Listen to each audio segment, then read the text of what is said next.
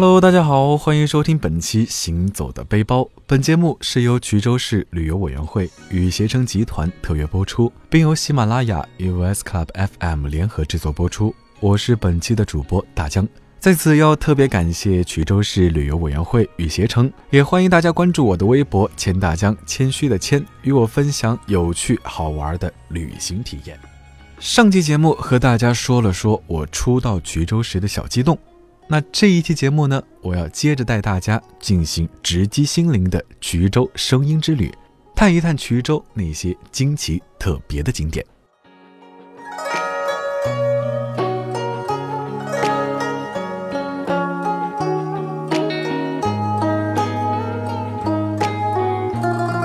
在一晚的好睡眠之后，又是元气满满的一天。第二天，巴士带着我们来到了传说中的江郎山。远远的，大家就看到三座高大的山峰处在那儿。哎，别看这山峰的线条很硬朗，这里可是有一个柔情似水的传说的。传闻当年有仙女下凡，邂逅了憨厚英俊的姜氏三兄弟，无奈仙界人间两重天啊，仙女最后走了。而这壮丽的山峰，就是由姜氏三兄弟痴情等待，攀登上山顶，然后变成了三大化石而成，所以就取名为江郎山了。车开到景区门口停车，然后下车就看到了一棵非常大的樟树，往里走就是售票处。江郎山的门票是一百大洋，嫌麻烦的亲们可以选择提前在携程网上订票，这样就可以省去排队的时间。大江发现呢，景区门口的公路上可以全面又方便的看到江郎山全景，随着位置和天气的不同，还会有不一样的景观。今天的天气有点雾蒙蒙的。看上去呢，反而使得江郎山显得更加的神秘了。如果你不亲自来这里看一看呢，你可无法像我一样感受到语文书里所说的“江山如此多娇，江郎才尽肯攀登”的意义了。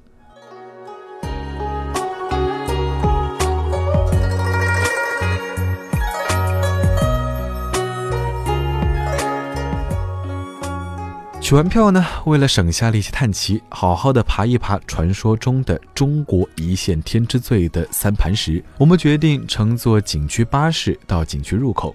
售票处旁边就是乘坐巴士的地方，真的是非常方便。费用呢也是包含在门票里面的。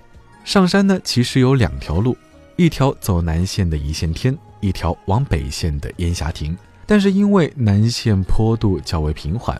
北线就不一样了，是大段几乎垂直的铁梯，路非常窄，而且还没有地方歇脚。下山倒是还好，上山的时候肯定是非常崩溃了。所以良心建议小伙伴们还是选择从十八曲一线天的南线走，坐着景区巴士一路开到了山脚下的十八曲附近下车，这里就已经能够远远地眺望到山顶。走过十八段上山台阶，到达开明禅寺。说实话，大家那个时候已经有些冒热气了。看着眼前这座刚刚爬了个山脚的江郎山，眼前的蜿蜒曲折，还有时不时要弯腰才能过的天然石洞，我真的是忍不住感叹它的生猛啊！绕过寺庙，顺着石梯向上走，不远处有一个分岔，一条路向左，沿着会仙岩走。走了半个小时左右，雾气慢慢开始散开了。在这里呢，就已经能看到对面山的小亭子了。但是，革命还未胜利，大家还需努力啊！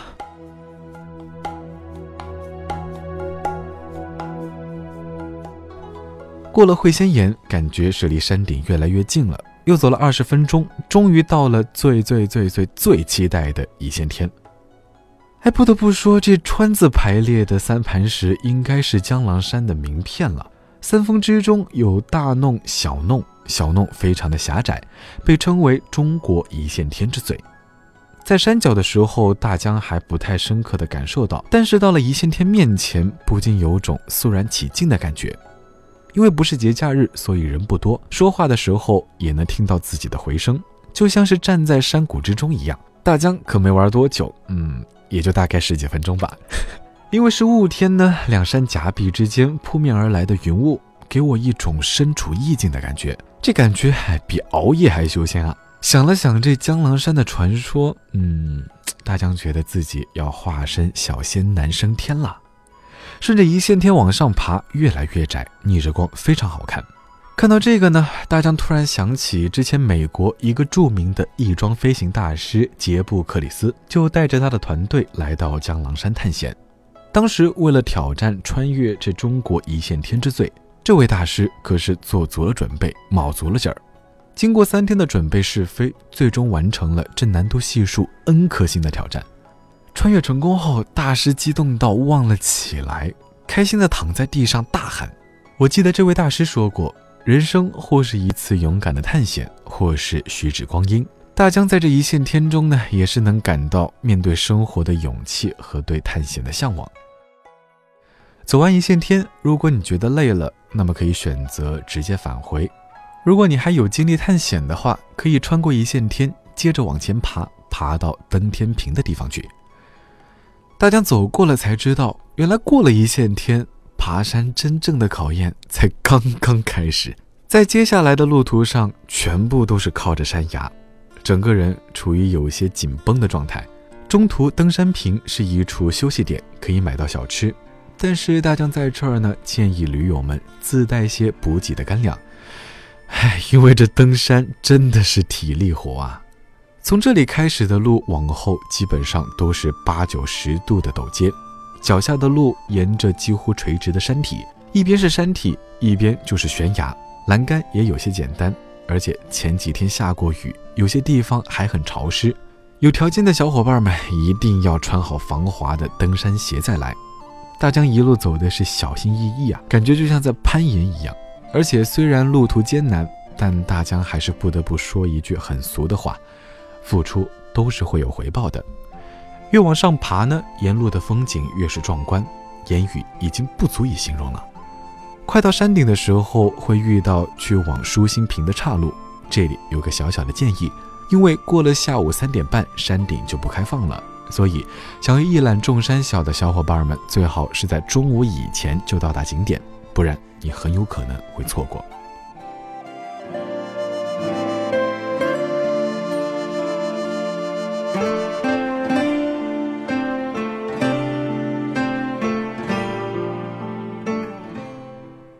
在山顶各种摆完 pose、拍完照，充分体会到大自然的美好和内心的自豪之后，大江踏上了下山之旅。顺着北线下山的指示牌走，又是几乎垂直的下山路，所以一定一定要小心、小心再小心。下山路上有一段峡谷是没有光线的，不过并不长。到了山下的乘车点，如果时间充裕的话，可以往虚拟湖方向步行，大概四十分钟左右就能到。坐上大巴，我是又累又饿，但是大江还是觉得非常值得。其实，除了艰险刺激、不输华山的江郎山，衢州这座古城还有非常多神奇的景点，比如被誉为继埃及金字塔、中国长城之后世界第九大之谜的龙游石窟，本是被称为无底塘水塘覆盖着的洞穴，就因为一条三十七斤重的鱼，村民们决定抽水捕鱼。却意外地发现了这一个在地底沉睡了上千年的浩大地下建筑群，各个石窟紧挨着，排列工整，而且这七个石窟的布局居然是呈着北斗七星的形状。大江可真心觉得我们得好好的感谢那条鱼。根据多数专家的推论，龙游石窟可能建于汉代，这可是目前发现的世界上最大的人工地下建筑群。这么久远的古代石质建筑，也只有古埃及能拿来相提并论了哟。别有洞天的三十六个地下石窟群，在一座高不足百米的山丘之内，里面非常的阴冷，比起外界温度足有六七度之差，让人感觉仿佛走进了武侠传记里的古墓。《盗墓笔记》相信大家都看过，嗯，多少有那么点感觉。进入石窟要用幽蓝的灯火才能照明。除了五个石窟外，大多数都是深埋水底的。石窟入口只有一口水井口那么大，绿叶青草重重围住，看上去像是一汪碧油油的水。在这些石窟洞顶还有一个方形洞口，只有在中午的时候，阳光才能直射进石窟。如果是正值阴天的话，里面就会像傍晚一样。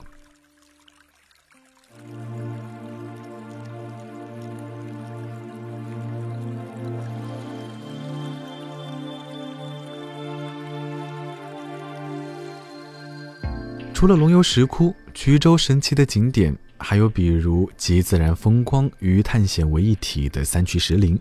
看惯了人造的美景，形状各异的喀斯特地貌、天然怪石就显得非常不一样了。能形成喀斯特地貌，可是要地质、气候、水文等许多因素有力的结合，甚至是巧合的结果。天时、地利、人和，缺一样都不可能形成石林。城堡石林、紫藤峡谷、仙人洞，像动物长廊一样的石头组成的石林，这样的奇石，要是不看一看。简直人生路白走啊！北宋名臣曾在三衢山这片麒麟面壁苦读，留下一代铁面御史千古佳话的赵公言，一直被后人膜拜着。还有生物礁需要侧身才能通过的山道，和下山时刺激的索道和高空滑道，也都是非常值得一试的。说完这个呢，大江和小伙伴领略完自然风光，就要去看看人类的智慧了。可能是因为前两天下了雨的缘故啊，空气非常的清新，但是湿度也不会让人感觉黏黏的。坐上了大巴，一睁眼一闭眼就来到了开化著名的开化根宫佛国文化旅游区。这个连名字都有点拗口的景点呢，是五 A 国宝级的景区。这个根的宫殿佛的国度，可是今人留给后人的世界文化新遗产。不得不说，它的奇就是奇在文化与生态的珠联璧合，还有这些巨型根雕的栩栩如生。在景区门口下车，大江本以为这只是个在院子里的根雕博物馆，没想到却大有圆明园的派头。奇特的自然树根、气派的建筑群，还有人工雕刻而成的各种稀奇艺术品，被称为世界文化新遗产的开化根宫佛国文化旅游区。最早的溯源其实就是个根雕的小作坊，你能想象到吗？在根雕大师徐古清的精心创作下，现在已经有天宫博物馆、根雕佛国、醉根宝塔等近三十个景点，陈列有世界上最大的根艺释迦牟尼佛造像。说到这座佛造像，它的根材可是从中缅边境一路绕道远途跋涉而来的。还有最根宝塔正门的镇馆之宝观音像。一座高大的千手观音像是用两块巨型千年根雕组合而成，经过自然和大师人工的巧妙结合，生动地展示了千手观音的形象。相比博物馆，不如说这里更像是一部根艺美术与佛学的四库全书。大师巧妙地将艺术与上下五千年的历史融于这奇根异木之中。进门爬上石阶，能看到一个大大的院子。这里不仅有成片的树、清澈的湖，居然还养着孔雀。穿过树林，就来到了第一座博物馆——醉根根博馆。迫不及待地推门而进，看到黄色灯光下许多巨大的根雕，都是自然树根，几笔刀工雕刻而成，整个根雕浑然天成，古木逢春，化腐朽为神奇，用到这里是一点都不为过了。听到这儿，可能你和大家一样会有一个疑问：在来之前我就想。砍了这么多的树根，难道不是传说中的乱砍乱伐了吗？说到这儿呢，小伙伴们大可安心，因为如果你亲自来到开化，看看秀美旖旎的环境，你就会知道当地人是如何保护和合理开发的。出门向前再走一段，路过了一片根林，从它的年轮就可以看到，这是年龄比我要大得多得多的老年人了。都说树是大自然中最稳重、最沉静的存在。年轮之于树根，就像是人脸上的鱼尾纹，提醒着岁月的流逝，也意味着青涩走向成熟的看淡。这也许也是根宫佛国的奇妙魅力之一了吧？不仅仅是精美的艺术品，里面还蕴含着人间百态，让你平静下来，沉浸在岁月与哲学之中。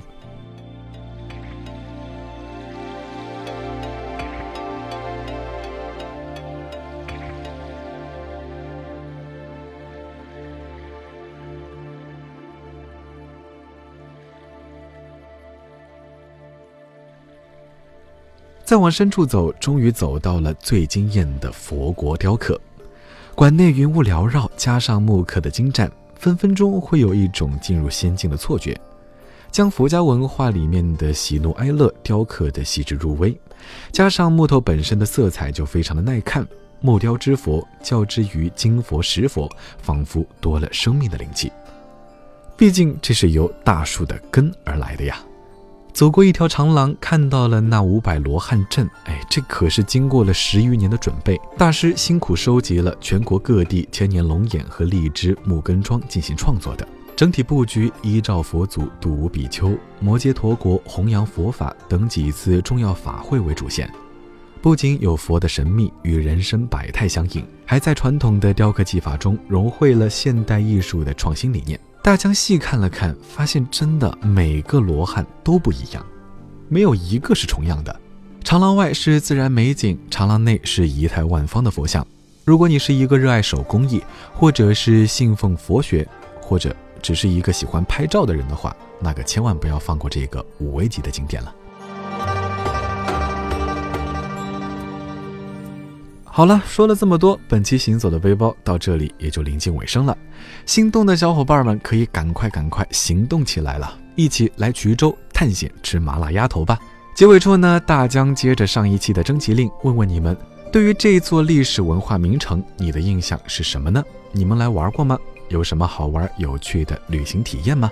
欢迎在微博私信或者是节目下方留言给我。我主播大江，关注我的微博“千大江”，谦虚的谦，与我分享有趣好玩的旅行体验。我们下期再见。